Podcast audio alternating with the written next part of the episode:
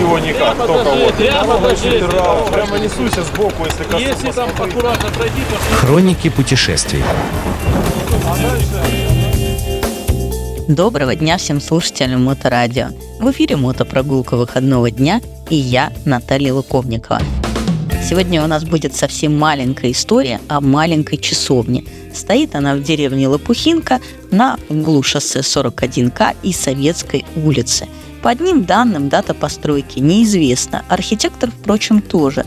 По другим дата постройки 1863 год – а и, вероятно, построена она после смерти основателя усадьбы Лопухинка Павла Христиановича Геринга в 1855 году его старшим сыном Павлом, которому водолечебница перешла по наследству в память об отце.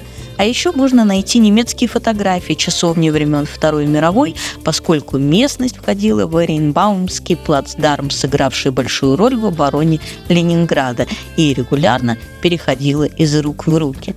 Собственно говоря, история часовни на этом заканчивается, но вы можете, конечно же, посмотреть ее, если поедете в усадьбу Лопухинка, в бывшую водолечебницу Лопухинка, от которой сейчас остались только руины, но которая в свое время была известна за пределами России. А фокус этого мотосезона – внимание к мелочам. Да, вот такие маленькие вещи обычно сразу остаются далеко позади на обочине дороги, и редко мы успеваем спешиться и подойти познакомиться с ними поближе. А, промчаться мимо гораздо проще, особенно если едешь достаточно быстро. Тем не менее, часовня лежит на пути к Лопухинке. Если хотите посмотреть водолечебницу в новом мотосезоне, остановитесь и рядом с ней тоже. На этом все. С вами была я, Наталья Луковникова, и мотопрогулка выходного дня. До новых встреч на Моторадио. Хроники путешествий.